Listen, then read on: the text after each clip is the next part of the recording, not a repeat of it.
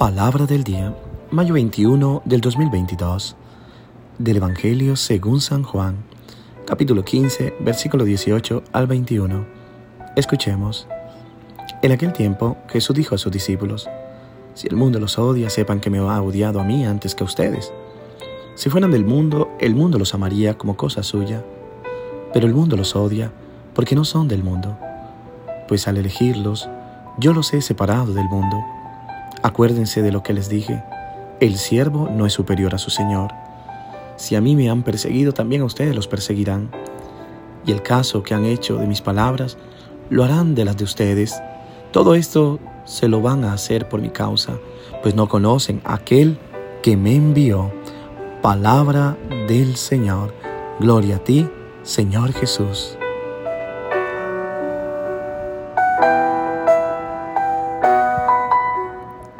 ¿Qué tal mis queridos hermanos y hermanas?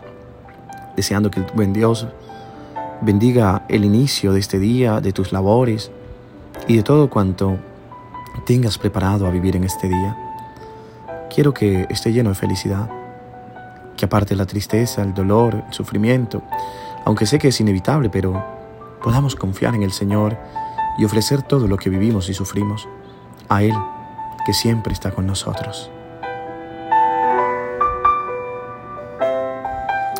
Quisiera comenzar la reflexión de este día con unas palabras del Santo Padre, el Papa Francisco, que dio el 16 de mayo del 2020 en la misa desde la Casa Santa Marta. Decía el Papa, la mundanidad es una cultura, es una cultura de lo efímero, una cultura de la apariencia, del maquillaje, una cultura de hoy sí, mañana no, mañana sí y hoy no. Tiene valores superficiales, una cultura que no conoce la fidelidad porque cambia según la circunstancia, lo negocia todo. Esta es la cultura mundana, la cultura de la mundanidad. Y Jesús insiste en defendernos de esto y reza para que el Padre nos defienda de esta cultura de la mundanidad. Es una cultura de usar y tirar según la conveniencia. Es una cultura sin lealtad. No tiene raíces, pero es una forma de vida, un modo de vivir también de muchos que se llaman cristianos. Son cristianos, pero mundanos.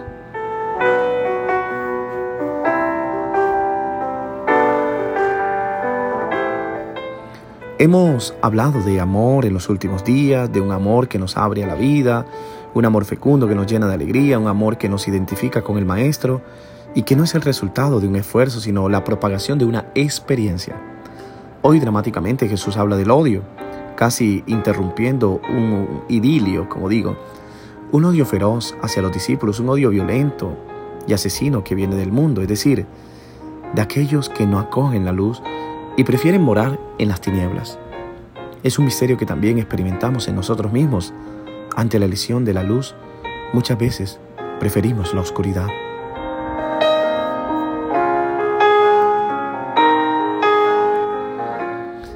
Es un instinto arraigado en nosotros que no nos cuesta reconocer y que en la perspectiva bíblica llamamos pecado original.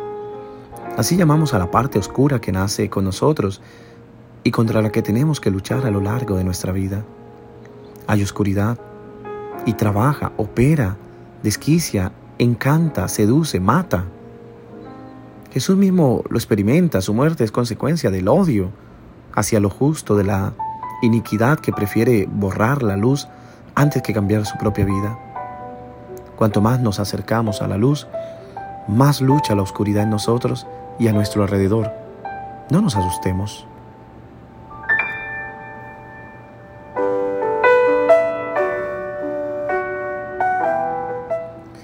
Cuán cierto es lo que dice el Señor. Cuántas veces comprobamos esto en nuestra vida. Cuando hablamos del Evangelio, mucha gente no nos escucha, se ríen de nosotros, pasamos por locos, por supuesto. Si somos personas falsas e inconscientes, no somos creíbles. Pero si con honestidad y pasión tratamos de anunciar el reino de Dios y no somos bienvenidos sino burlados, es porque quien nos escucha no tiene aún conocido al Señor Jesús.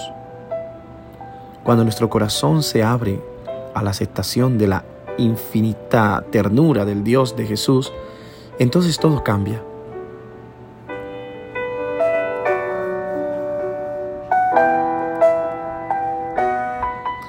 Las palabras escuchadas y consideradas fantasías se convierten en una experiencia ardiente. Los límites de la iglesia que deben ser reconocidos y admitidos también se interpretan en otra clave. Y Dios vence con su serena e intensa compasión todo error, todo pecado, todo cansancio. No nos desanimemos, pues si experimentamos malentendidos, desafortunadamente otros hermanos y hermanas están experimentando una verdadera persecución en muchos países del mundo. Recuerda, el Señor nos sostiene y nos acompaña. Permaneciendo en su amor, podemos sobrellevar esto y mucho más.